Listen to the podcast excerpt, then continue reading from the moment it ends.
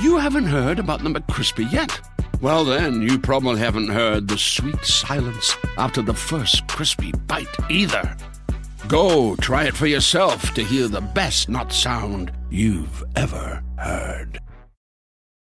eBay Motors es tu socio seguro. Con trabajo, piezas nuevas y mucha pasión, transformaste una carrocería oxidada con 100.000 millas en un vehículo totalmente singular. Juegos de frenos, faros, lo que necesites, eBay Motors lo tiene. Con Guaranteed Fee de eBay, te aseguras que la pieza le quede a tu carro a la primera o se te devuelve tu dinero. Y a estos precios, quemas llantas y no dinero. Mantén vivo ese espíritu de Ride or Die, baby, en eBay Motors. ebaymotors.com. Solo para artículos elegibles se aplican restricciones.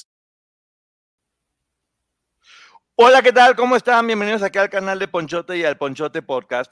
Y antes de presentar a la invitada de honor, que nadie se espera que esté aquí, nada, no es cierto. Antes, antes de la cortinilla, bienvenida, licenciada Maggie, ¿cómo estás? Hola, hola, gracias. Buenas noches a todos por estar aquí. Me va a tocar la- bailar con la cortinilla.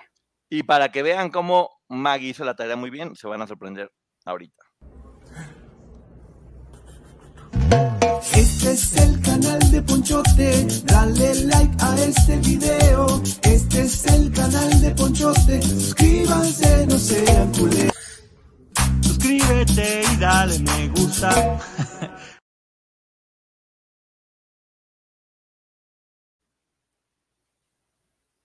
Estamos ya, ya saben que como siempre, hoy vamos a grabar un poquito del podcast y nos vamos a ir de aquí terminando con la licenciada Maggie a preguntas y respuestas.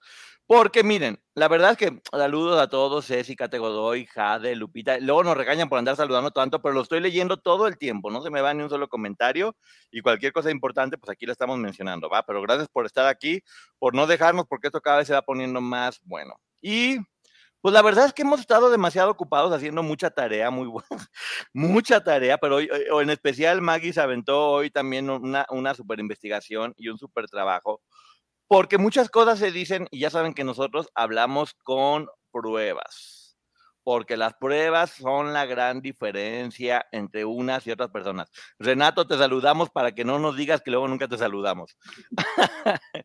¿Y qué les iba a decir? Y hay una empresa de la que siempre se habla, Conexiones Americanas, que es precisamente la empresa de Sergio Andrade. Pero esta empresa no la abrió Sergio Andrade. ¿O sí? Bueno, vamos a ver.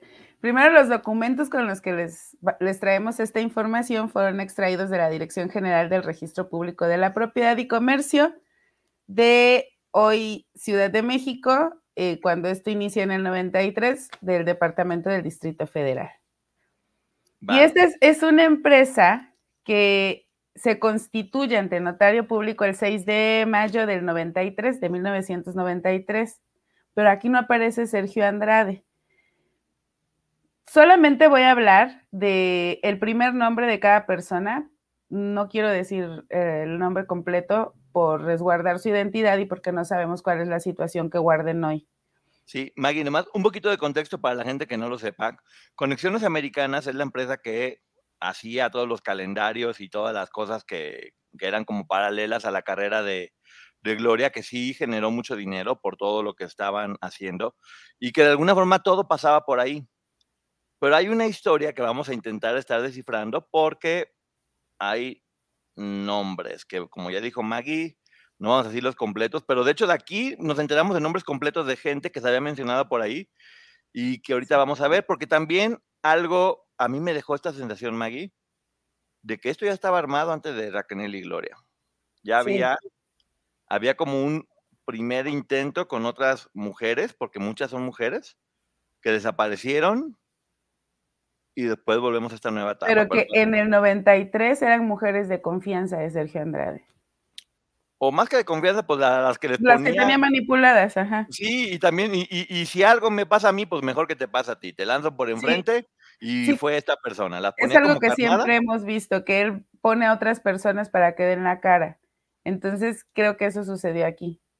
Sí, no crean que era como que ellas decían, ay, qué emoción, yo, yo voy a ser socia de la empresa para ganar mucho dinero. No, las obligaban a firmar, no sabían ni lo que estaba pasando y después las- estaban todo el tiempo en un riesgo latente porque Sí. si algo pasaba o algo descubrían, que ya sabemos que no es que este hombre sea como un sinónimo de decencia, pues no.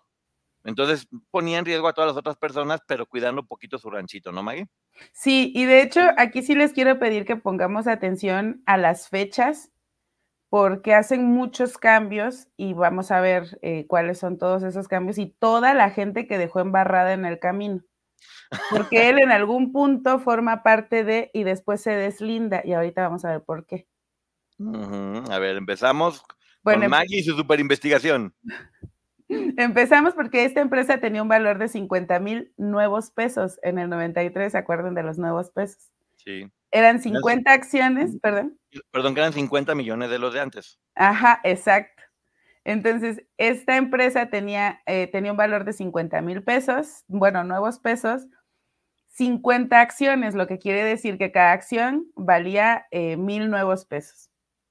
Y aquí vamos a encontrar tres accionistas. Eh, una señora de nombre Blanca, voy a omitir el resto del nombre, que Eh, es, Ojo, perdón, tenemos nombres completos. sí, aquí están los nombres completos. De hecho, aquí, apellido. miren, para que vean, aquí está, a lo lejito se los enseño. Todo. Todos mis subrayados con colores diferentes, fechas, porque estuve trabajándole hasta acá. Son varios Mucho. documentos. Pero Gracias, bueno, solamente vamos a decir que es Blanca y ella tiene 32 acciones.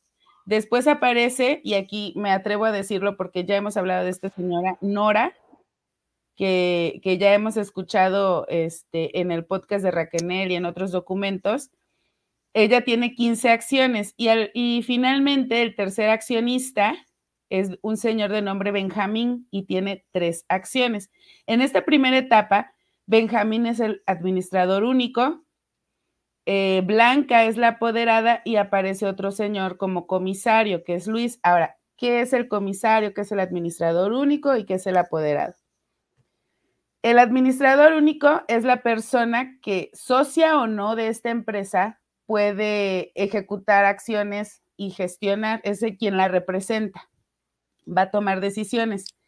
Eh, después el comisario es la persona que incluso puede designar o quitar eh, acciones a alguien o permitir que alguien las compre o que se vendan. Pero el comisario no puede ejecutar nada sin el administrador y el administrador no lo puede hacer sin el comisario. Ok. Y Todos dependen de todos, ¿no? Exacto. Y después vamos a tener el apoderado. Y este es importante aquí, porque el apoderado puede tener muchas facultades. Se las va a entregar el administrador único o incluso los dueños de la empresa, que son estos socios.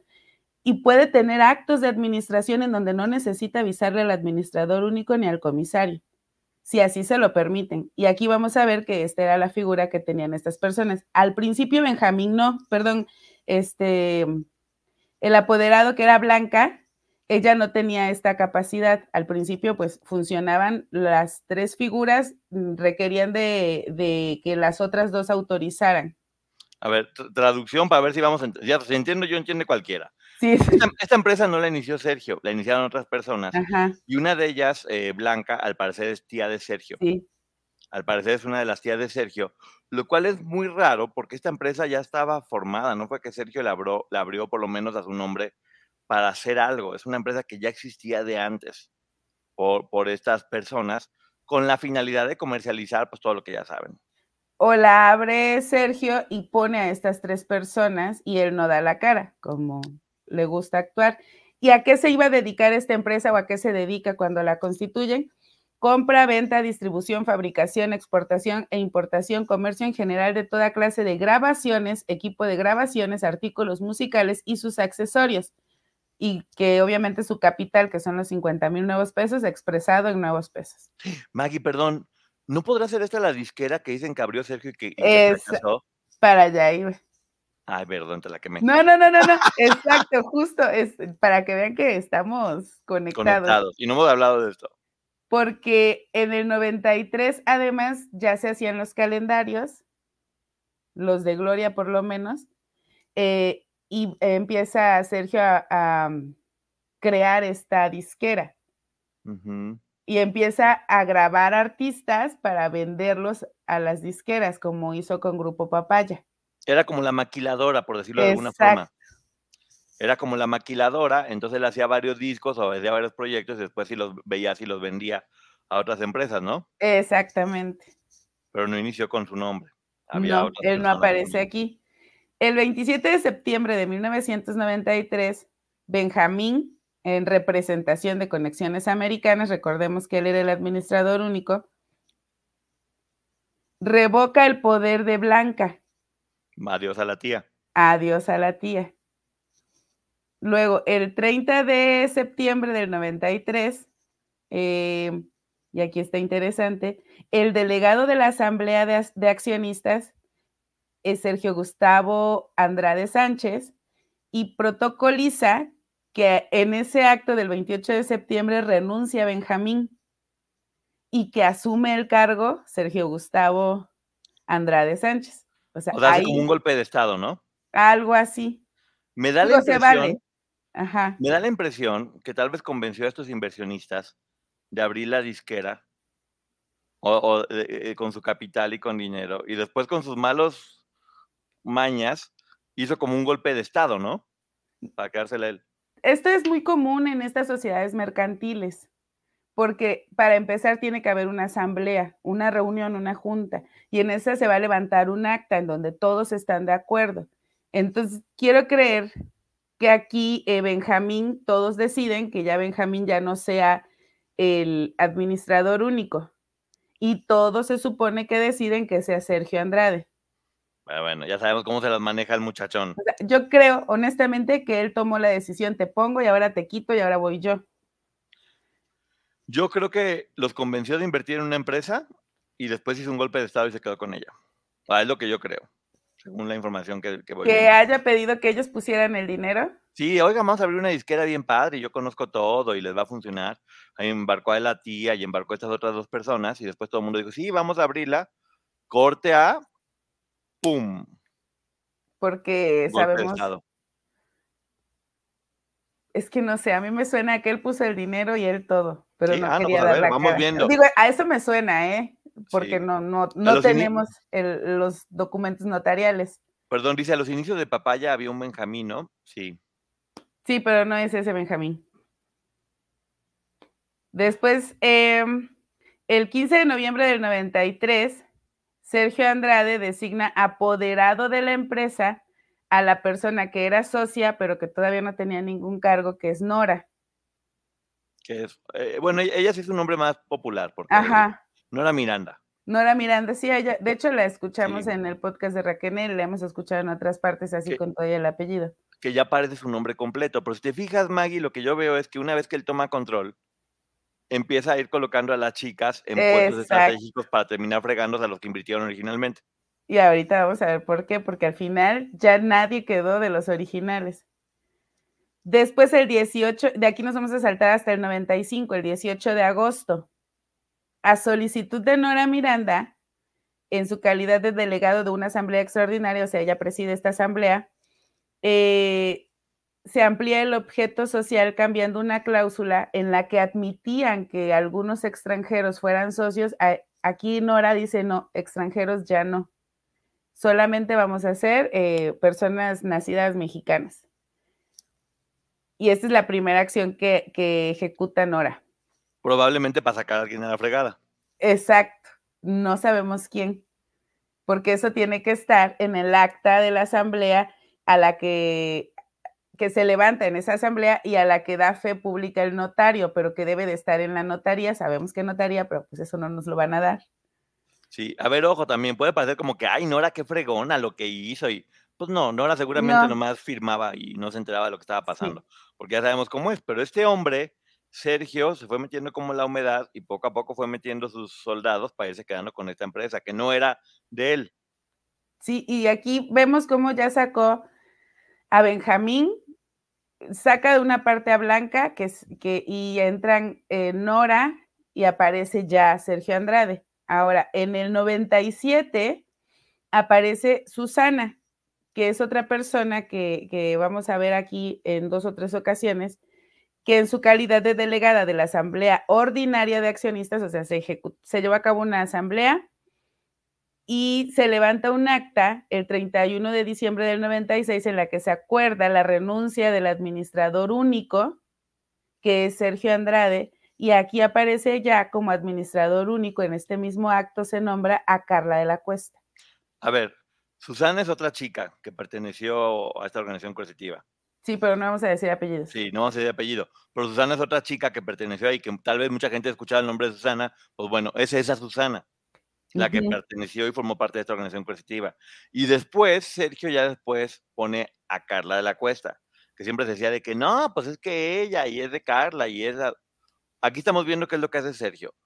Manda la fregada a los inversionistas originales, los va sacando uno por uno, veto a saber cómo, y termina poniendo a esta, o sea, él termina tomando el control y poniendo a estas chicas, pues no porque fuera compartido, sino porque servía de escudo para él, ¿no? Exacto. Y ahora, estas asambleas no es estrictamente necesario que se lleven a cabo.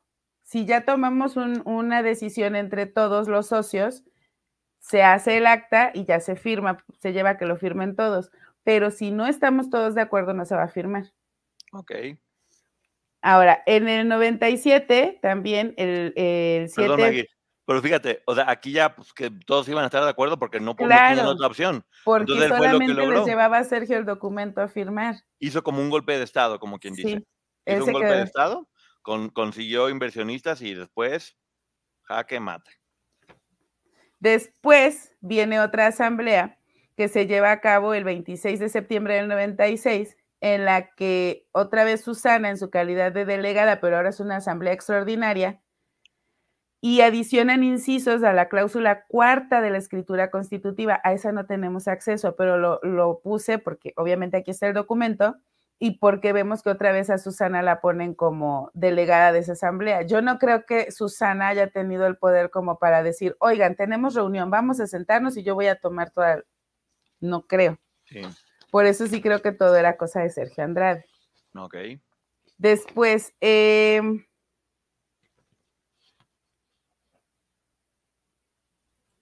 el, en el, el 17 de octubre del 96, se- esto va en desorden porque el orden está en- conforme se fue presentando en el, en el registro público, pero las acciones van así. El 17 de octubre del 96, eh, todavía siendo representante Sergio Andrade, revoca otro poder que le habían dado a Blanca. Y ahora sí ya la deja fuera. Que era la tía, Que era como lo único que quedaba cercano y era también la única ya persona la que ya no formaba parte de esto. Entonces, ahora sí, con eso ya, Porque la tía era la accionista mayoritaria, tenía 32 acciones. Sí, Y ya con esto ya la dejó fuera.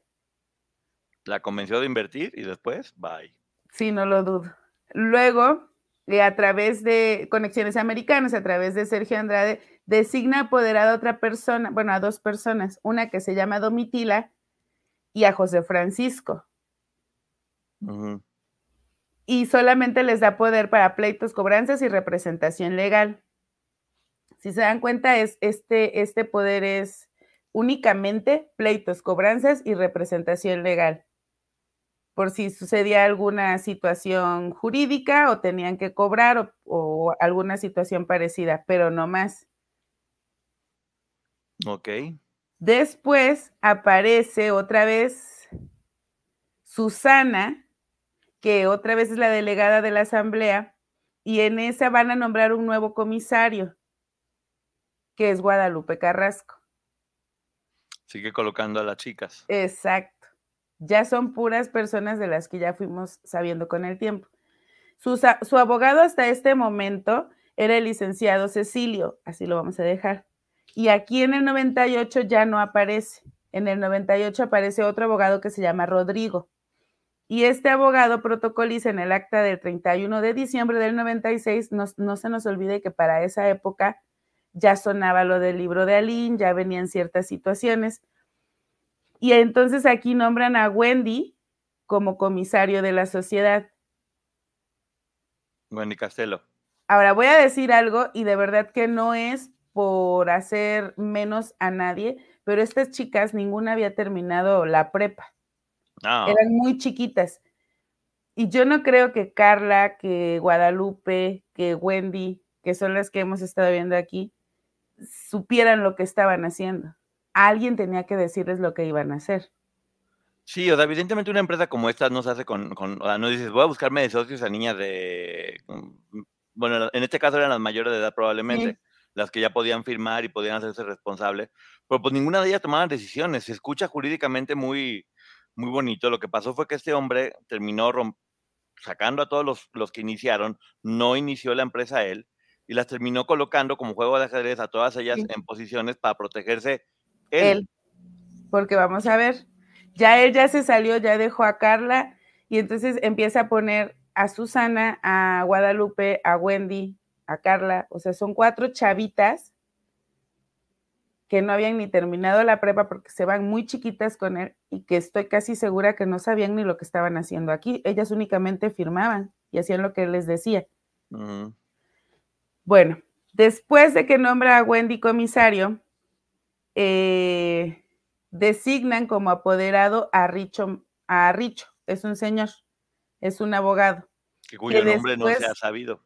Después vamos a ver que esta persona aparece también en la demanda de ejecutivo mercantil que se presentó contra la mamá de, bueno, que la mamá de Gloria presentó contra Conexiones Americanas porque no le habían pagado y que estaba en todo su derecho la señora. El siguiente paso es en el 2001 y entonces quitan a este señor Richo de, ese, de, ese, de esa figura de ser apoderado y nombran a cuatro personas que son Gerardo, José David, eh, Gabriel y Juan Carlos. Estas personas duran en ese cargo hasta el 2002. ¿Por qué, ¿Por qué puedes sacar una persona y meter cuatro?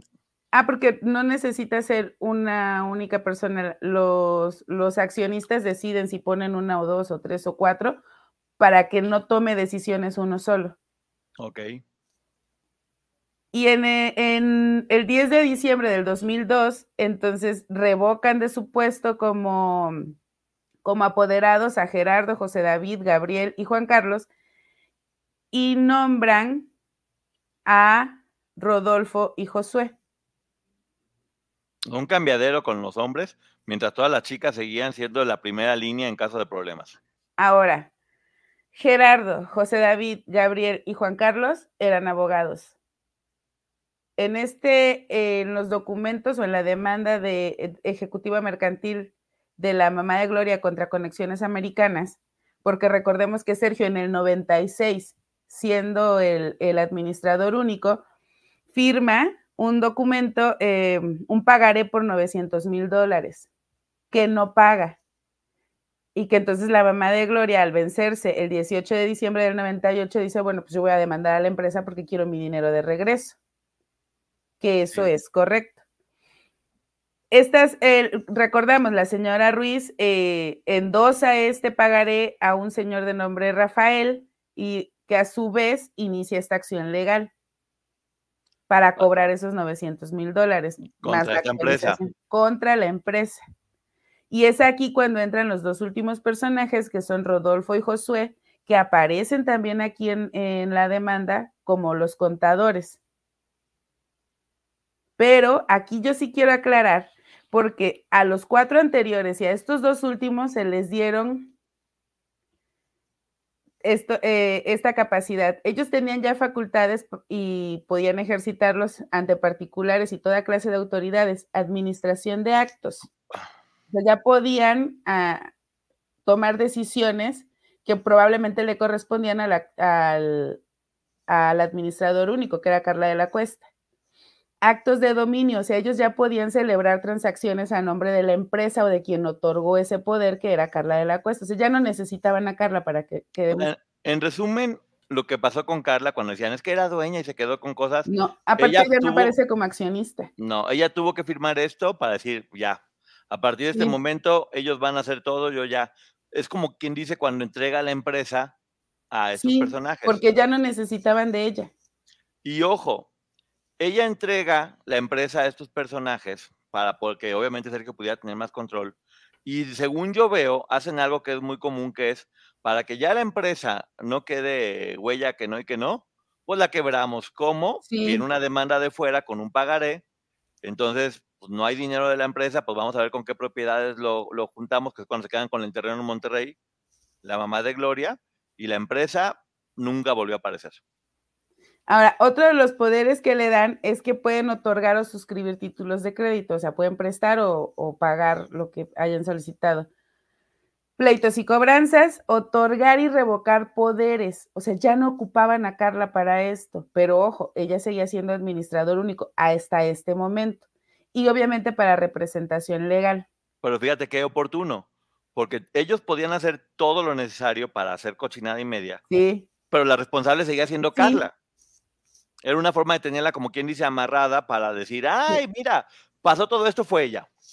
así es. No porque ella se la quedó, ni porque ella ganara, ni nada por el estilo. La tuvo todo el tiempo de escudo. Porque además no aparece como accionista en ninguna parte. No, no, no. Simplemente no aparece como la responsable. El administrador único, el comisario y el, y el apoderado no necesitan ser accionistas ni socios, ni mucho menos. Ellos solamente pueden tener ese cargo y ya. Es un trabajo, lo, lo puedes contratar y decirle, bueno, yo te voy a hacer un pago mensual para que tú este, vas a ejecutar esta figura, vas a ocupar este cargo, vas a llevar a cabo este papel dentro de la empresa, pero no necesitan ser socios. Ok, entonces a ver. Ah, como según yo lo voy entendiendo, tú dime si sí o si no, Mike. A ver, a Ya, ver. Si yo entendí. Un buen día este hombre quiero pensar que convence a unos inversionistas de, oye, vamos a abrir una disquera porque yo soy lo Así suena. máximo y va a funcionar y con esto podemos lanzar calendarios porque esta empresa es la que hacía los calendarios también y todo. Convence a unas personas de que formen una disquera y estas personas so- se vuelven socios en diferentes porcentajes. Ujú. Poco a poco y mágicamente van desapareciendo uno por uno, Sí, uno por uno y un buen día de repente aparece Sergio sí, sacan como a uno de los a los que no le caían bien y lo sacan y se queda Sergio con otros dos y la tía, pero luego se aparecen los otros dos y se queda con la tía, pero ya esos puestos de los otros empieza a poner a estas chicas, a, la- a la- a la- a las chicas eh, que tenía, You haven't heard about the McCrispy yet. Well, then, you probably haven't heard the sweet silence after the first crispy bite either. Go try it for yourself to hear the best not sound you've ever heard. secuestradas, no sé cuál es la palabra, pues sí, sí, privadas, las empieza a poner a ellas en estos puestos importantes para finalmente él tener el poder total de lo que pasaba con la empresa, pero que ellas sean las responsables si algo pasaba. sí, Entonces, el último golpe para quedarse con todo es que la tía desaparece, Blanca, Él solicita a la mamá de Gloria un préstamo de 900 mil dólares, firma un pagaré y le deja la bola a Carla de la Cuesta. exactamente. Entonces así de repente dice, de, ah, que casualmente eso sucede cuando están ya en prisión, ¿no? Sí, sí, sí, porque esto ya es del 2001.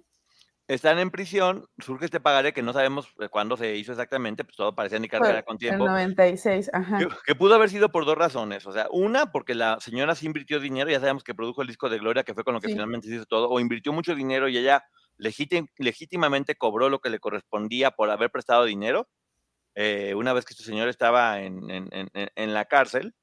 O también pudo haber sido una estrategia, según entiendo, para simplemente cerrar la empresa, que ya, ahora sí que, que no quede huella, que no y que no, y se recupera este dinero y ya no hay pruebas de nada. Sí, porque además recordemos que este terreno, cuando se actualiza la deuda, eh, eh, Conexiones Americanas le debe a la señora Ruiz 3 millones 726 mil dólares.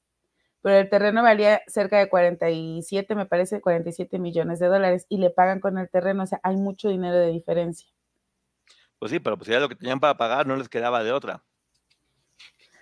Bueno, y entonces, este, porque aquí lo que nosotros jurídicamente eh, se supone, esta empresa Conexiones Americanas tiene más de 20 años que no realiza ningún tipo de operación. Y todo pudiera indicar que Carla de la Cuesta sigue siendo administrador único. ¿Por qué? Porque no sabemos si ella en algún momento presentó su renuncia o la revocaron pero para eso tuvo que llevarse a cabo una asamblea y esa asamblea tenían que estar todos los miembros y no sabemos si eso se llevó a cabo porque no aparece ya en los documentos. O sea, en resumen, la empresa tiene 20 años que no hace nada. Que no hace nada. Lo último que hizo, Desaparecieron. exacto, lo último que hizo esta empresa, o la última actividad registrada, incluso es negativa. Ya sabemos que tuvo este juicio y perdió todo. Pero antes de ese juicio, en el año 2000 se le notificó a través del Diario Oficial de la Federación a Conexiones Americanas que había perdido tres registros. ¿Cuáles? El de el calendario de las chicas de la prepa de América, así se llama. Eh, Mari Boquitas, su sexy calendario y el calendario de la Trevi. El calendario de las chicas de la prepa y el de Mari Boquitas, lo digo así porque así está aquí, son del 96 y pierden el registro en el 2000 porque en ese momento se renovaban cada año y ya no hubo renovación. Recordemos que eh, para junio del 2000, que tenían que haber hecho la renovación, ellos estaban detenidos. Bueno, Sergio Andrade estaba detenido en Brasil. Y pierde el registro del calendario de la Trevi, que ese era del 92. Esos tres pertenecían a Conexiones Americanas. Ok, oye, este terrenote, pues obviamente pertenecía a Conexiones Americanas, no a una persona en especial, era parte de la empresa. Ajá, de la empresa. Entonces, lo que sucedió, sí, exactamente, como dices, se declararon como en bancarrota, no tenemos e, efectivo para pagar, lo único que tenemos es este terreno, entonces con eso le respondieron a la señora, que repito, si la señora había invertido dinero y este hombre no le iba a pagar y logró que le pagaran con el terreno, bravo y felicidades, en verdad, porque sí logró recuperar algo y me va a dar mucho gusto que haya despellejado a este, a este hombre que le quería ver la cara. Entonces, pues bien, buen manejo de parte de la, de parte de la señora. Por otro lado, estamos viendo, según entiendo, tú dime si sí o si no, eh, Maggie, que sí, finalmente con, convirtió a unas personas a hacer una disquera, las fue mandando una por una a la fregada. Él tenía el control de todo, eh, como, como el gerente, por decirlo de alguna forma, pero la responsable, si hubiera pasado algo, hubieran sido todas las chicas a las que puso a nombre, ¿no? Sí, porque además él en el 97 registra su nombre como empresa y en esta empresa, en el 97, eh, era para los calendarios, era para artículos de papelería y calendarios, para mm, empastar, encuadernar y todo lo, lo, que hacían con los calendarios.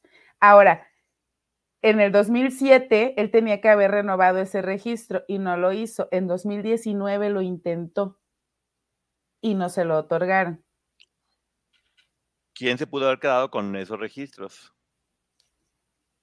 No se no sabe. sabemos. O probablemente después sepamos. Vamos a seguir viendo la. Sí, vamos a seguir investigando. Vamos a seguir viendo la información. Entonces, por ejemplo, a, Carla lo que hacen es, le dicen, ¿sabes qué? Firma a que estas personas se van a hacer cargo de todo ya, eh, que es cuando al parecer eh, se les exige que regresen las cosas, y es la forma de que queda testimonio de que sí, está firmado que se entregó todo. Sí. Sí, de hecho, ella ya, ya no la necesitaban para nada, porque se supone que ellos, el poder que tenían era amplio y bastante, o sea, ya podían hacer lo que ellos quisieran. Lo que les diera la gana. Entonces, no, es, no es, así como de, ay, voy a firmar para regresar todo, ¿no? Básicamente lo que dijeron es, no. desaparecete para que ellos puedan hacer todo lo que sea necesario, pero si alguien va a pagar, serías tú. Sí, si algo sale mal, tú eres la responsable. Y luego me, me da risa cuando mucha, cuando mucha gente dice así como de, ay, se beneficiaron con eso. Todo el tiempo las puso en riesgo. Sí. Todo el tiempo las usó de escudo. Todo el tiempo las puso en riesgo a todas ellas, porque aquí vimos cómo puso a cuatro de ellas. Sí. Este, a Guadalupe, a Carla, a Wendy, a ¿quién más? ¿El nombre del notario se puede decir, Maggie? El nombre del notario, yo preferiría que no. Ok, prefiere Maggie que no. Yo como no sé nada de eso, yo por eso le ando, le ando preguntando. Miren, solo, solo, y ya tapé porque no quiero, pero para que vean que son documentos oficiales, es una constancia emitida, aquí aparece arribita, aquí, eh, por la Dirección General de Registro Público de la Propiedad de Comercio. Todos los documentos son exactamente iguales, emitidos por la misma, por la misma institución. No, no crean que esto nos lo estamos inventando o que queremos afectar a alguien, simplemente es información y podemos entender un poco de cómo operaba Sergio Andrade. Sí, invitaba siempre a gente a participar y a ser socios de él y después se lo terminaba fregando. Era un vil y vulgar estafador, de estas primeras personas con las que iniciaron. Sí. Pero también, ojo, ¿eh? les voy a decir que eh, al parecer había otras chicas antes de, de esta parte, que eran Nora y otras dos más. que era que eh, ya estaban ejecutando algunas acciones a nivel jurídico en representación de Sergio Andrade, porque otra vez, y de verdad no saben esto cómo me molesta, este tipo no daba la cara, siempre ponía a alguien más. Pero ¿te acuerdas también que Raquel habló de una Patricia y aquí aparece una Patricia? Sí, Entonces aparece Nora, aparece una Patricia, aparece la tía, entre comillas, lo cual nos puede hablar como de una, de una precuela de lo que nosotros ya conocemos, ¿no? yo siento que este tipo embarraba todo el que se le parara enfrente y que por desgracia llegara a confiar en él. Sí, entonces, bueno, mira, con documentos estamos comprobando qué fue lo que pasó, porque se dicen muchas cosas porque no hay este tipo de información. Y una de las cosas que Maggie y yo queremos en verdad es eso, que con información y con documentos sepamos qué es lo que está sucediendo con cada una de las cosas que van pasando. Ya habíamos platicado lo del terreno este que se terminó quedando la mamá de la mamá de Gloria, lo cual les digo, o una de dos, o en todo su derecho la señora invirtió dinero y dijo, "A mí me pagas o me pagas", porque si tienes con qué responder ahorita, voy a aprovechar y veo, o fue una forma de hacer que esta empresa desapareciera y que se pudieran recuperar los bienes, ¿no? Sí, y mira, algo que, que ya leyendo todos estos documentos, yo creo, es que Sergio Andrade todo esto lo preparaba con mucho tiempo. O sea, no era de un día para otro. Y lo vimos cuando huyó, empezó a huir mucho tiempo antes. En cuanto empezaron las sospechas o se empezó a mencionar el libro de Aline, no se esperó a que sucedieran más cosas. Y yo creo que él empezó a tramar esto, incluso en el 96 es, se convierte en el administrador único para solicitar este préstamo y después pone a una de las chicas, que es Carla de la Cuesta, para dejarla embarrada. Ninguna de ellas aparece como dueña de las acciones. Sí, o únicamente eran empleadas. Entonces, empleadas ninguna de ellas, responsables. y no podemos decir que ninguna de ellas se haya quedado con nada, pero sí se quedaron con una responsabilidad y tuvieron que enfrentar ciertas situaciones a nivel jurídico, como en el caso de Carla. Pero fíjate lo que hacía este hombre. Vamos a acordarnos del disco de Raquel y del disco de Aline Hernández. Lo que hacía es, tenía una buena idea, eh, convencía a las personas de invertir en esta buena idea, ponía a las chicas a dar la cara, en este caso a Aline y a Raquel, que, ay, sí, el disco de la fregada, Sí. recibía el dinero, se gastaba dos pesos y pum, tronaba la empresa. Sí, yo también pensé en eso cuando lo estaba viendo. Dije, o sea, este hombre solamente involucraba gente y él se lavaba las manos. O sea, al parecer, según los documentos, era un vil transitas, que lo único que hacía era convencer a gente de invertir en empresas para quebrarlas y quedarse con el Pues ya capital. tiene un historial. Sí, no, ya sé, pues te digo, ahí está lo de... De hecho, acuérdate que se platica que en una etapa cuando pasó lo de la chica de Okidoki, mencionan que él tenía antes una disquera que había fracasado. Sí, Entonces tal vez no es que las cosas con Sergio fracasaran, sino que descubrió en el hecho de conseguir inversionistas y tronar las empresas una forma de, de ganarse el dinero sin trabajar, ¿no? Exacto. Porque también él no trabajaba, finalmente eh, producía un disco que prácticamente terminaban produciendo todas estas mujeres, los calendarios que ellas prácticamente lo hacían. Tom- ellas tomaban fotografías, ellas posaban, eh, ya hemos escuchado de boca de varias que ellas eran las que editaban, recortaban, pegaban, Todo. armaban, todo. Cargaban incluso las cajas con los calendarios y él solo recibía dinero. Claro, que él podría inclusive decir que tenía gente empleados o que estuvieran gastando dinero para después decir que los calendarios también fracasaron cuando en realidad el dinero le quedaba íntegro al de los calendarios, ¿no? Sí, Podría ser una de las estrategias que hacía a nivel fiscal, porque ya estamos viendo que sí, y lo que ya sabemos que el monstruo depredador también era un monstruo transísima como la fregada, al parecer. sí, sí, de hecho, y las deja embarradas a todas ellas y él se lava las manos. Y entonces quien tuvo que enfrentar esta situación jurídica eh, con, con cuando la mamá de, Gloria dice, oye, me debes, págame, esa conexiones americanas, pero ya no es él el administrador único, sino Carla. A mí me da mucho gu- gusto lo que estamos haciendo hoy, Maggie, porque volvemos a poner el foco en él, en el Sí. monstruo depredador y en el tranza que es este hombre. No, Gloria no tiene nada que ver con esto, ¿eh? Aquí No, Gloria no, no, aparece ni para Gloria ni Raquel, ni Gloria ni únicamente aparecen en estas personas que mencionamos. Sí, aparece la mamá de Gloria, que ojo, nunca se negó que la mamá de Gloria fue la que invirtió en un disco, y si no le pagó fue porque fue como, como, un, como un casino. Inviertes y ganaste, pues bueno, ahora invierte para que ganes el doble, y sigue invirtiendo para que ganes el doble. Y el éxito de Gloria era tal que sí podría ser que la mamá dice, bueno, pues sigo invirtiendo porque aparte sigo ganando. No sabemos qué acuerdos tengan, capaz que ser que le pagaba intereses por fuera o algo por el estilo, eh, que no está mal. Si la señora invirtió y el producto es un exitazo, pues como buena inversionista, Claro. tiene que ganar. Ahora, la cantidad última que, que le deben a la señora es mucho mayor a la cantidad con la que empezó la empresa. Empezó con 50 mil nuevos pesos y al final Ah, eran es- 3 millones, ¿no? Sí. Las- eh, la empresa empieza con 50 mil nuevos pesos que después se convierten en 50 mil pesos. Pesos mexicanos. Y Sí. terminan con una deuda de 3 millones eh, 726 mil dólares. Y el No, pues- valor del terreno sí estaba en dólares. Entonces lo que te digo, o sea, Es que yo, aquí me surge la duda, ¿a qué hora compraron el terreno? Pero eso no lo podemos saber porque son documentos notariales, están en la notaría, pero a nosotros no nos lo van a dar. Sí, lo que creo que vale mucho la pena aquí decir es para todo lo que dicen de, estas mujeres se quedaron con todo y son unas tranzas y se quedaron con el dinero del trabajo de, a ver, nunca les pagaron un peso por hacer mucho trabajo a todas ellas.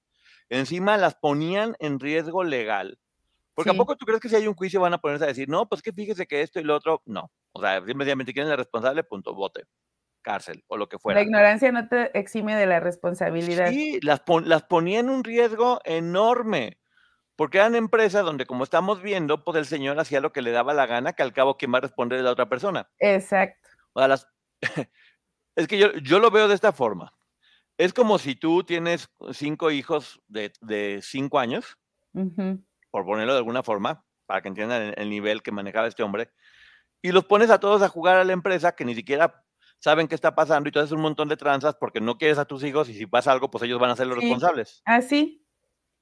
Y a ellas o las que aparecen en estos documentos, yo estoy segura que es porque ya habían cumplido la mayoría de edad para este momento. Por eso los ponía. Sí. Sí, por eso las ponía y él se lavaba las manos.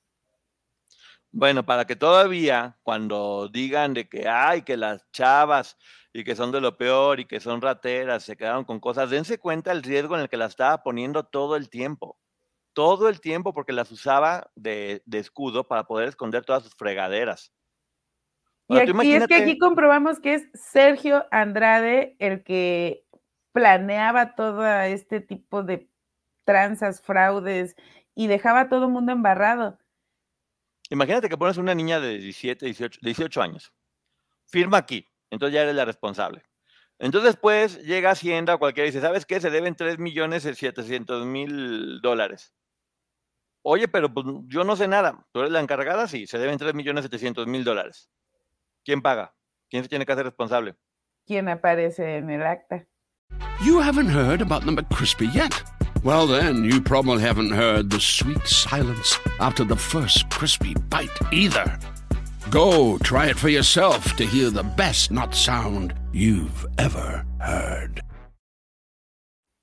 Quien aparece en el acta. Lo que parece como de, y tenían empresas a su nombre y casas y propiedades, en verdad la estaban metiendo en un problema muy fuerte, mucho, muy fuerte, y no tenían poder alguno. O sea, lo que comprueban estos documentos es que la última de ellas, que era la encargada de la empresa que siempre se ha dicho que de Conexiones Americanas, firmó, y ahí está, firmó para ceder completamente el poder Se dio de todo. todo, se dio todo, Se dio todo, así de yo ya se dio todo, nada. pero ella seguía siendo responsable. Sí, y exactamente como dice Gillicon, estafaba su talento a sus inversionistas, a su equipo legal, estafaba a todo Sí. mundo. Eso que le llaman que era un genio musical, era, desde mi punto de vista, un vulgar estafador, un transita de lo peor, una persona corriente, corriente en la que no se podía confiar, que tenía capacidad para manipular a la gente, sí, pero yo creo que no, no, no manipular, tenía capacidad para fregar a quien se le pusiera enfrente. Y ya sabemos cómo accionaba, sabemos que el señor amenazaba, este, manipulaba, no sabemos la tía qué edad tenía, si es que era su tía directa o no sabemos la edad eh, del señor Benjamín, De Nora Miranda se ha dicho que tenía un hijo con él, lo dijo, lo mencionó Raquel en el podcast. Entonces no sabemos de qué manera amenazaba para que estas personas le guardaran cierta lealtad, porque ya vimos con todas las chicas cómo lo hacía. Y ojo, yo no dudo que estos 50 mil nuevos pesos con los que abre la empresa, él los puso y no porque fueran su dinero, probablemente se lo robó a Gloria. Pues sí. A ver, a, Gloria, a, Gloria, le robó todo para acabar pronto, o sea, a Gloria le robó todo. A mí me llama la atención, y ya habíamos platicado esto, y me voy a regresar un poquito a otra parte de la historia. En algún momento se dice que a Lynn uh, le sacó millones, y lo dice Gloria. Sí. Y Aline dice que a ella le dio una miseria. Yo no dudo que Sergio haya ido a decirle a Gloria, oye, voy a tomar del dinero tantos millones porque le tengo que pagar a Aline. Y Aline finalmente le dio una miseria. Y él se quedó con ese dinero. Pero pues sabes que yo ni siquiera creo que le haya preguntado a Gloria porque Gloria claramente no tenía acceso a un solo peso. O sea, según la historia que conocemos hasta el día de hoy, o sea, ni siquiera tenía que preguntarle pues sí, pero nada. O sea. Viendo cómo se victimiza este hombre siempre, yo no dudo que en ese momento se haya victimizado. Ay, Gloria, esta mujer nos está robando. Y en realidad él se robó el dinero. Y por eso hay entre Aline y Gloria tal vez esta disparidad de información, porque yo creo que él se quedó con ese dinero. No, no había menores con propiedad a su nombre, siempre ponía las, siempre ponía las, mayores. Y te digo, el hecho de que digan de que hay, se les daban cosas y casas y propiedades, siempre les ponían bombas en la mano. Porque sí, tener una casa a tu nombre, pues bueno, posiblemente diría, pues está mi nombre y me la quedo. O sea, no, no tengo ningún problema con eso, que bueno, sabrás que te meterás en problemas. Pero ponerte como cabeza de una empresa en la cual estás haciendo cantidad y media de tranzas atrás cuando tienes 18 años y estás completamente, completamente manipulada, amenazada, cuestionada, violentada. Claro, a Liliana la mandó a comprar propiedades en España y si se hubiera descubierto esto, yo no dudo que este hombre hubiera salido huyendo como las ratas y le deja la bronca a Liliana en España, porque no se destapó allá. Sí, y, volvemos a lo mismo, mira, ponía en franco peligro a Gloria, principalmente. Bueno, pues ya ves, a Raquel, que la ponía a hacer todo y también la ponía en peligro. A Liliana la ponía en peligro, a Carla la ponía en peligro y a todas estas chicas.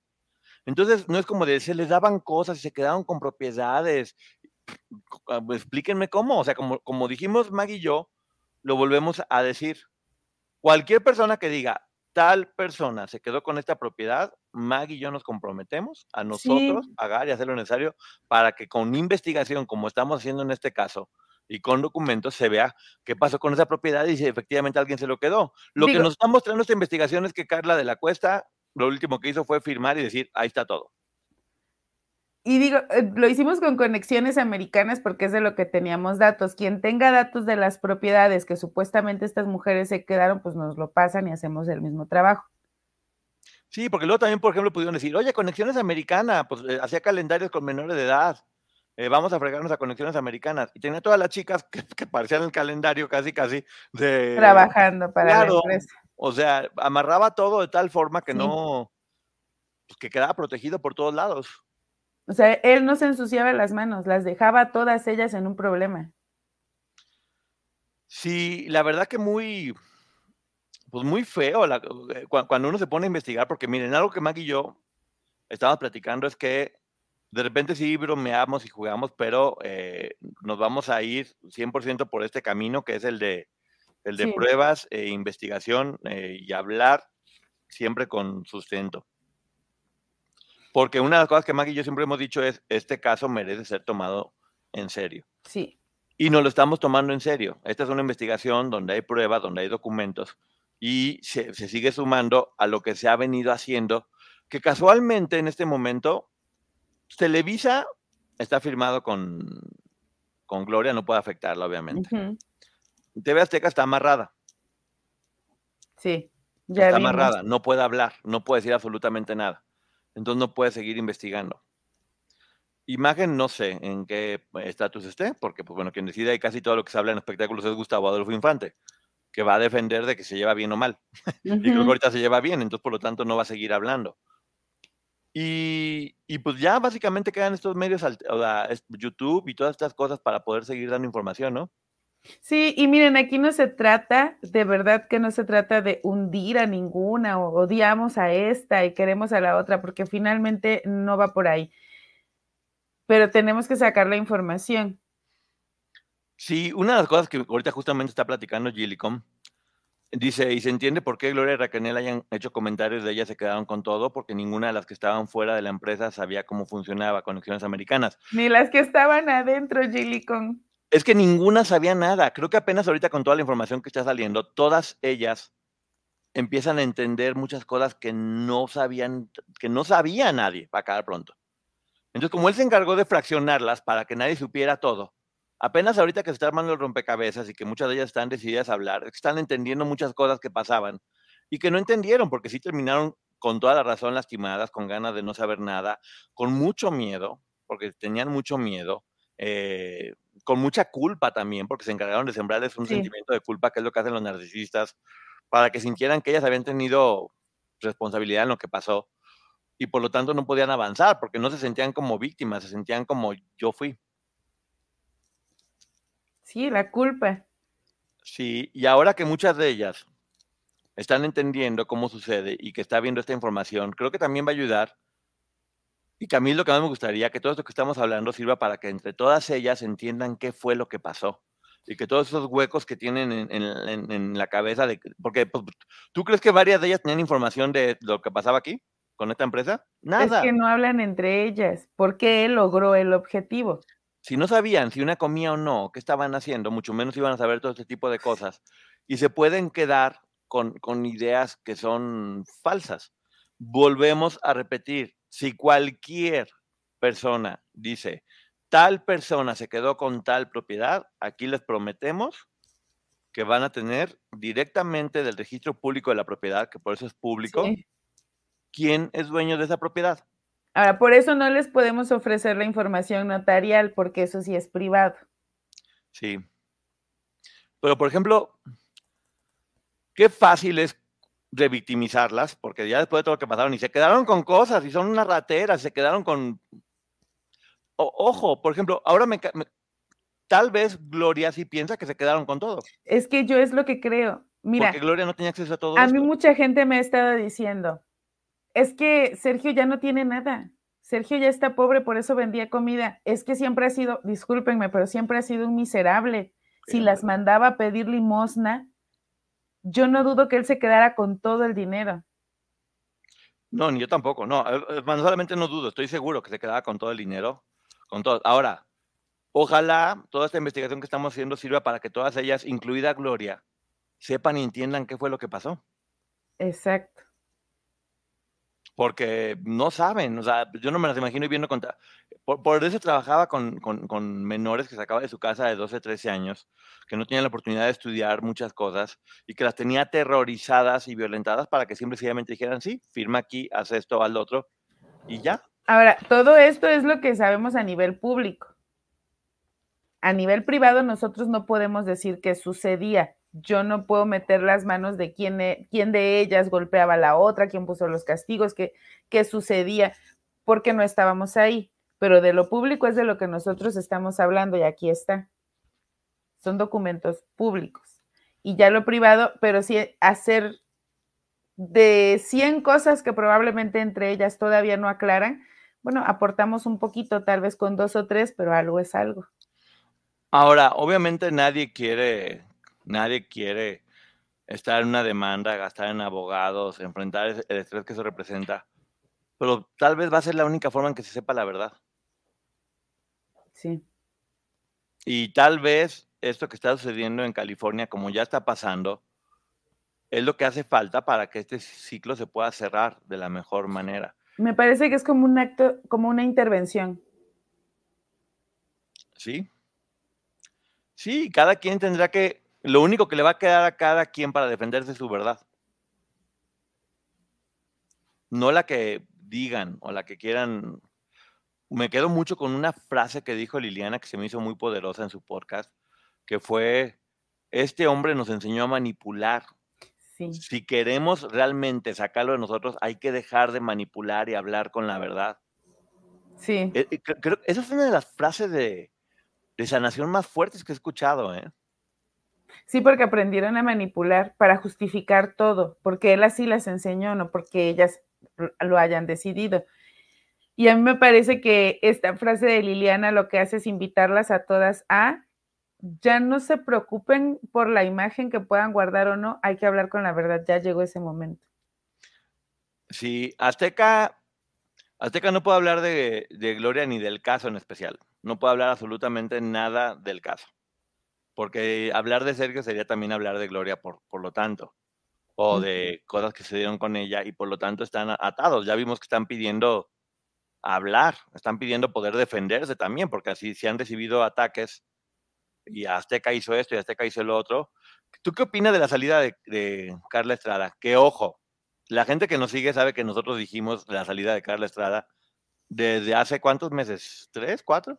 Sí, pues que se había dicho que desde antes de grabar la serie ella sabía que ese era su último proyecto. Ajá. Exactamente. Entonces, ¿tú qué opinas? ¿Por qué crees que salió? porque ya ah, cumplió su ciclo en Televisa. Honestamente creo que llegó un punto en el que Carla Estrada ya no estaba dando el ancho como productora porque la encasillaron a hacer bioseries y no era ese el target de, Carla Estrada. ¿O no será como estas cosas a nivel contable que lo que hacen es, hacen que una deuda quede, una empresa quede toda endeudada para, para sanar todo lo demás y la truenan y se acaba? ¿No puede ser Carla Estrada esta empresa que decidieron llenarla de deudas y sacarla para que quedara la empresa limpia? Y ahora terminó Carla Estrada cargando con la culpa de ella, fue la que hizo toda la cochineada, ella fue la que lavó, ella, ella, ella, ella, ella. Se le responsabiliza por completo de todo, el tema se acaba y se, queda, se vaya con la culpa. Es que ella era la productora, pero el proyecto era de Televisa. Pues sí, pero la gente, la mayoría de la gente va a decir Carla Estrada. Sí, pero a nivel jurídico, que ya vimos que se mencionó la serie, tiene que ah. responder Televisa. Ah, no, sí, a nivel jurídico, sí, yo, estoy hablando a nivel imagen. Ah, no, a nivel imagen, pues sí, se lavaron las manos en Carla Estrada. Puede ser. yo creo que ella también lo hizo un poco gustosa, porque yo no la vi tratando de ser neutral. No, pues ganó buen dinero. bueno, eso sí. Buen dinero ganó, pero también te digo, mira, creo que muchas veces todos hablamos o juzgamos sin saber. Y puede ser que en realidad muchas veces se pinta a Carla como una pues, como la villana, como la que hizo todo mal y tal vez... Solo estaba siguiendo órdenes. Fue el cordero sacrificado. Yo creo que estaba siguiendo órdenes. Yo también podría llegar a pensar que es el cordero sacrificado. Sí. Y esta salida, ojo, ¿no te llamó la atención que hoy que se anunció su salida estuviera rodeada de la gente de ella soy yo? Porque estaba Gloria con ella. Estaba Gloria, estaban las chicas de la serie. ¿Por qué anunciar tu retiro con las chicas de la serie? En realidad, eso es algo que me sigue generando duda porque no entiendo qué tiene que ver la despedida de la productora, porque el proyecto no era de la productora, sino de la empresa. Exactamente. El proyecto está terminado, que haya, que haya dado su despedida con... Yo hubiera creído que lo hiciera de su equipo cercano. Él siempre ha sido mi escritor, él siempre ha sido mi editor, se van de hecho conmigo, así sí lo hubiera creído, pero no entiendo por qué con la gente de la serie. Yo lo vi como un respaldo a ella. De hecho, hasta de parte de Gloria. Como decir, ella soy yo. Yo lo vi como si me hundo, nos hundimos todos. Por, eso un poco, es, una... La verdad tengo que decir que en esta ocasión me pareció un muy buen detalle de solidaridad, ¿eh? If you went on a road trip and you didn't stop for a Big Mac or drop a crispy fry between the car seats or use your McDonald's bag as a placemat, then that wasn't a road trip. It was just a really long drive. Ba-da-ba-ba-ba. At participating McDonald's. Yo no lo hubiera hecho. Yo le hubiera dicho a Gloria, no lo hagas. Pero aún así lo hizo. Y Porque le va a afectar en la demanda en California que siga respaldando la serie. Lo cual se, se me puede hacer un poco más loable, fíjate. Porque así como nosotros procuramos siempre... Bueno, sí, ver, todas las vertientes. Ver todas las vertientes. Y el hecho de ver que Carla se despedía con mucha interés y ver que Gloria estaba respaldándola junto con Scarlett Weber y, y, junto con estaba Nicole Vale también creo y no me acuerdo quién más estaba con ella pero la estaban respaldando o tal vez sí fue la serie que no dio los resultados y pudo haber sido la razón por la que la corrieron o por la que terminó el, contrato. O Mira. tal vez se o sea, hizo las otras bioseries, salieron mal, no dieron el resultado esperado. Le dijeron que ya se iba y ella vio en la serie de Gloria eh, la salvación y le dijeron, ok, va a ser tu última oportunidad. Si todo sale bien, te quedas, si no, te vas. Y como no salió bien, entonces resultó que siempre sí se iba y por eso la respalda Gloria y el elenco.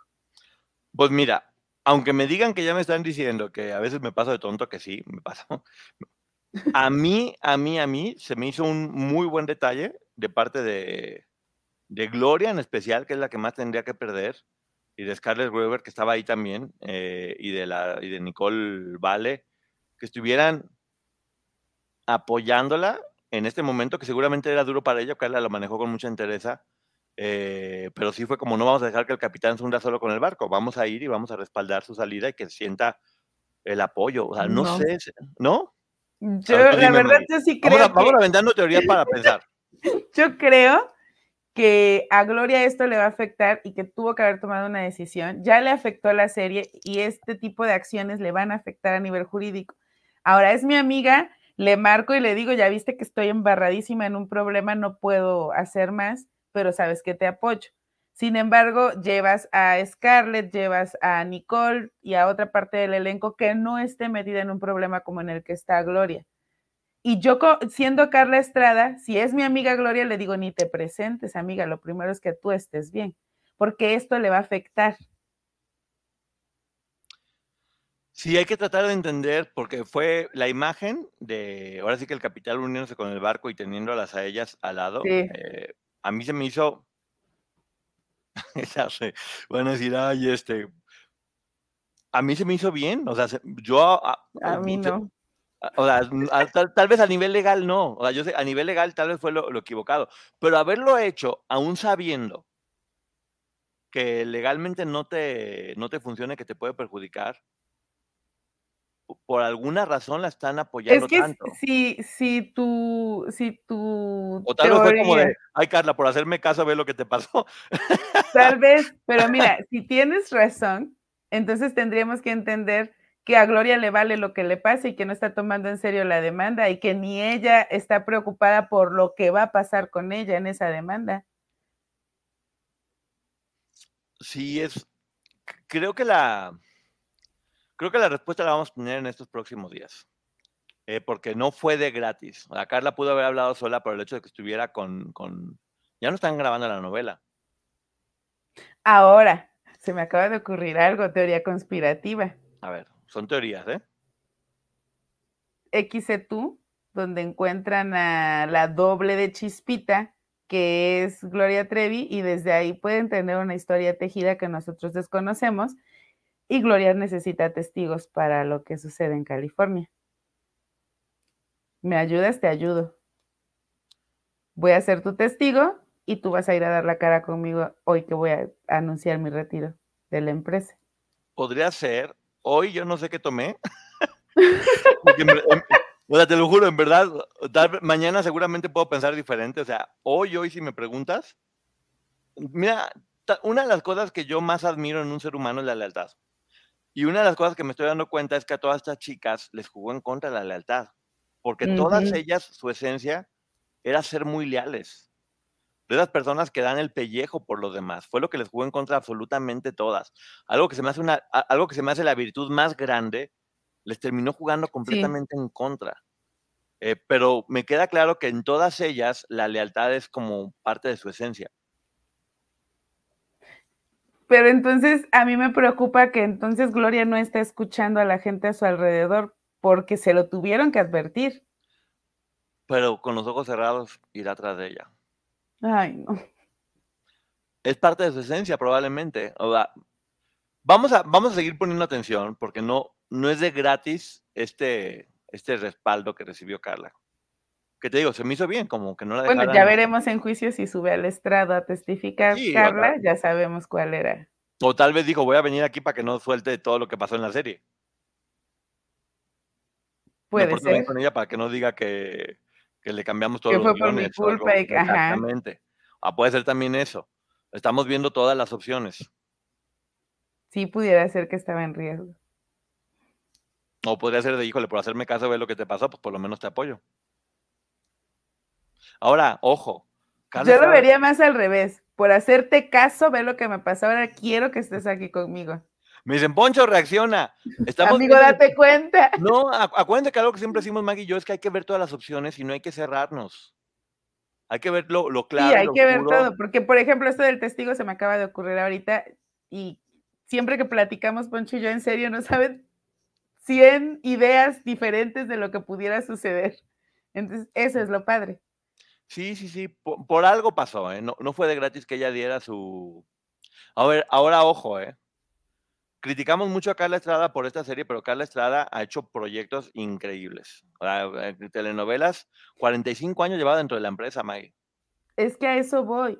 Creo que la quisieron, o ella quiso hacer bioseries, o la quisieron poner en ese lugar. Y lo de Carla Estrada no es eso. que probablemente va, va a seguir produciendo por fuera. Siempre dicen eso y en realidad los terminan dejando. Y sí creo que Carla se merecía, por todo el historial como trabajado, ya no estoy hablando de como persona, ella, ella como productora, por los éxitos que dio, que fueron muchísimos a la empresa, Sí. sí se merecía una salida, una salida diferente. Eh, más allá de, ay, se fue y ya no pasó nada, punto. 45 años. O sea, están demasiado conspirativos. Pues no es conspirativos, es y lo que siempre decimos Maggie y yo es que hay que pensar, hay que pensar. El cerebro sirve para eso, para ver lo bueno y lo malo y para ver todas las diferentes opciones. Si tú me preguntas hoy, hoy, mañana seguramente cambie de idea. Hoy me quedo con la idea de que fue un buen, hoy me quedo con la idea de que fue un buen gesto. Y miren, así como estamos discutiendo ahorita, que no es discutir, simplemente es exponer Sí. ideas diferentes. No saben las veces que hemos hablado de Sergio Andrade y con Sergio Andrade no tenemos ideas diferentes. No, no, no, nada. Entonces, eso sí quiero que quede claro. Con Sergio Andrade es el punto en el que Poncho y yo jamás vamos a estar en desacuerdo. No hay teorías diferentes. Sergio Andrade es culpable. Y cada vez que encontramos documentos de este tipo, como estos de, de conexiones americanas, es que no hay más. Todo apunta a Sergio Andrade. Pues mira, antes de irnos a tu canal, hoy me, hoy me quedo con dos cosas. Eh, Carla Estrada, hiciste cosas muy buenas, muy buenas, y ojalá que todos nos quedemos con el recuerdo de esos grandes éxitos que, que tuviste y que es con lo que nos, quedemos- nos debemos quedar. Dicen que uno siempre es último proyecto, yo creo que no, yo creo que hay que saber valorar el trabajo que ha hecho alguien y Carla hizo muy buenas novelas, metió muchísimo dinero a la empresa y, y- e hizo a grandes artistas, ella los hizo también con su, con su calidad. Y número dos, que aquí es donde tal vez mucha gente me va a linchar, pero en verdad lo pienso, creo que fue un buen detalle del altar de Gloria estar con ella cuando se está hundiendo el barco. No dejarla hundirse sola y poner la cara al lado de ella, a mí se me hizo un buen detalle. Yo no, porque, miren, lo voy a decir antes de irnos al canal y ahorita platicamos con ustedes. Allá seguimos con el debate ahorita. Termina con esto, Maggie, y nos vamos para continuar allá. Gloria está hoy en el lugar en el que está, enfrentando situaciones jurídicas por dar la cara por otras personas. Ay, es que yo, yo también lo haría. O sea, yo siempre, si yo, si yo es estar con un amigo o con alguien que quiero, párteme la cara. Yo voy a ver siempre por mi gente y, sé que nos juega en contra y una de las cosas que más me choquea de todo esto que estoy viendo es que esa lealtad que puede o, o que podemos tener algunos siempre nos juega en contra. Siempre nos juega en contra y es horrible verlo como un defecto. O sea, que te hace ver no, no valorado, sino vulnerable ante todo esto. Y estamos viendo a Raquenel, que era más leal que nada en la vida. La misma Gloria era completamente leal a, a- a Sergio. Varias veces dio la cara por él y se peleó. Y todas las demás chicas, dispuestas a defender a la gente que quieren con todo. ¿Qué? Yo voy a cerrar con un consejo para Poncho. No malbarates tu lealtad. No cualquiera se merece tu lealtad. Sí, es triste y sí me ha pasado. Pero también me ha dejado grandes a- amigos. Eventualmente vamos a debatir en tu canal porque. Me duele mucho saber que la lealtad termina siendo un defecto o algo que te hace vulnerable cuando debería hacerte grande. Pero bueno, muchísimas gracias por haber estado aquí en el canal de Ponchote y el Ponchote Podcast. Nos vamos ahorita con la licenciada Maggie, porque mucha gente está queriendo aquí hablar y vamos a hablar con Maggie. Así que, gracias. Nos vemos en un par de minutos. Gracias. Bye. You haven't heard about the McCrispy yet. Well, then, you probably haven't heard the sweet silence after the first crispy bite either. Go try it for yourself to hear the best nut sound you've ever heard. Let go with ego. Existen dos tipos de personas en el mundo: los que prefieren un desayuno dulce con frutas, dulce de leche y un jugo de naranja, y los que prefieren un desayuno salado con chorizo, huevos rancheros y un café. Pero sin importar qué tipo de persona eres, hay algo que a todos les va a gustar. Los crujientes y esponjosos Ego Waffles. Ya sea que te guste un desayuno salado, con huevos o salsa picante encima de tus waffles, o seas más dulcero y los prefieras con mantequilla y miel. Encuéntranos en el pasillo de desayunos congelados. Lego with Ego.